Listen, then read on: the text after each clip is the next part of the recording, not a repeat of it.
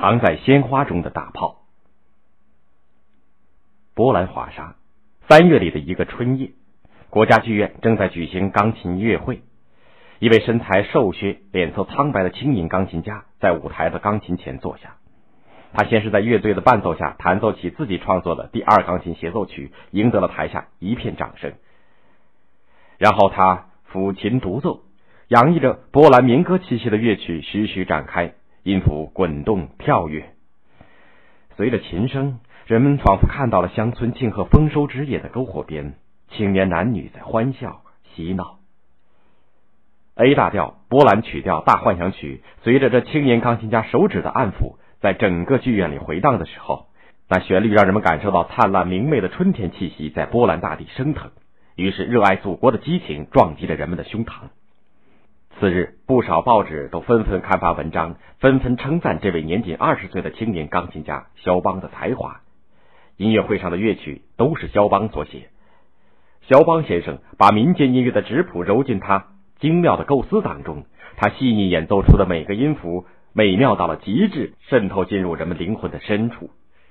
这篇评论当中提到的灵魂深处，明眼人一看就明白，是指涌动在波兰民众心头的爱国激情。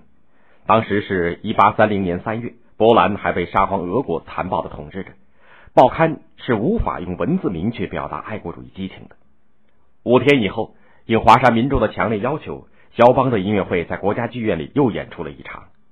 演出的前一天，肖邦特地设法搬来一堂音色洪亮的钢琴。他敏锐地察觉到上次演奏的钢琴音色柔美甜腻，可是他作曲的这些旋律似乎用富于阳刚气息的钢琴表达更合适。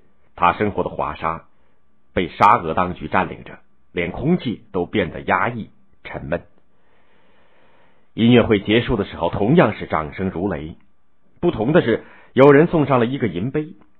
肖邦有些意外的打开一看，杯中竟然装的是普通的泥土。啊，是波兰的泥土！肖邦顿时明白赠送者的苦心。是啊，自己音乐创作的根何曾离开的波兰的土地呢？从此，无论他走到哪里，都把这盛有泥土的银杯带在身边。两年前，肖邦曾经去过柏林。在柏林的皇家图书馆，肖邦看到了领导1794年波兰人民反抗沙俄起义的民族英雄科斯丘什科的手稿。在异国他乡见到这种东西，肖邦的感受如同烈火在胸。直到返回华沙的途中，他仍然感到胸中激情荡漾。黄昏时分，马车在离法兰克福不远的一个驿站停了下来，让马儿休息片刻。肖邦下了车，焦躁不安的走向驿站边的旅店。他突然从窗户里看到旅店当中有一架旧钢琴。肖邦几乎是不加思索的闯进旅店，未经店主同意就打开钢琴。瞬间，他胸中激荡的爱国之情化作一连串的音符，滚滚倾泻。旅店的客人、同车的旅伴都沉醉在肖邦的琴声当中。当肖邦创作广受人们欢迎的 A 大调波兰曲调大幻想曲的时候，旅店弹琴时的激情又一次在他胸中炽热如火。一八三一年九月八号，华沙民众起义惨遭沙俄军队的血腥镇压。听到这一消息的时候，肖邦正在德国的斯图加特，悲愤交加、坐立不安的他走到琴前，用钢琴诉说自己的痛苦、忧愁、愤怒和对祖国波兰的深切怀念。他记下这些音符，谱写出 C 小调练习曲。这首节奏激昂的乐曲因此被人们称为“革命进行曲”。肖邦在维也纳、柏林、巴黎等地演奏，结识了不少音乐家，有的成为他的好朋友，其中就有匈牙利著名的音乐家李斯特和钢琴家希勒。他们常常在一起探讨音乐。在一次音乐家聚会的时候，三个人同时谈到了波兰的民族乐曲。只有波兰人才能完美的演奏出波兰民族乐曲的音乐味道。肖邦用肯定的语气说：“不一定吧。”李斯特和希勒并不赞同。肖邦固执的坚持自己的观点。于是三人当场进行比试，曲目选定为波兰舞曲。先是李斯特，这位才华横溢的钢琴家的演奏让在座的音乐同行们点头称是。然后是希勒，他也很出色。他的老师得到过莫扎特的指点，希勒也是音乐家中的著名人物。最后是肖邦。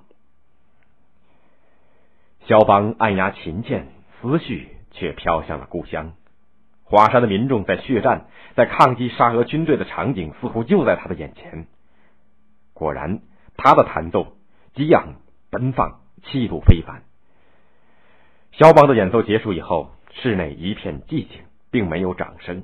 可是人们都把赞许的目光一齐投向了肖邦，包括李斯特和希勒。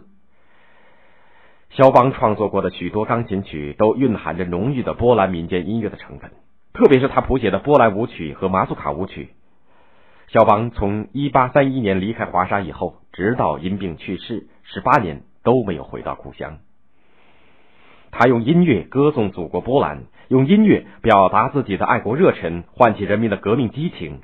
肖邦成熟的演奏技巧，又让更多的人感受到波兰民众反抗沙俄统治的抗争。倘若北方的强国的专制暴君知道，在肖邦谱写的马祖卡舞曲质朴的旋律里，蕴藏着是多么危险的敌人，专制的暴君一定会禁止这些音乐。肖邦的音乐乃是藏在鲜花当中的大炮。著名的音乐家和乐评家舒曼在这段评论当中提到的专制暴君，其实就是指的沙皇俄国。让美妙的音乐发挥大炮的作用，只有肖邦才能够做得到。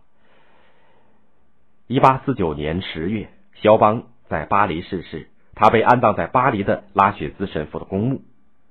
根据他的遗愿，他的心脏被送回到波兰，放置在华沙的一所教堂里。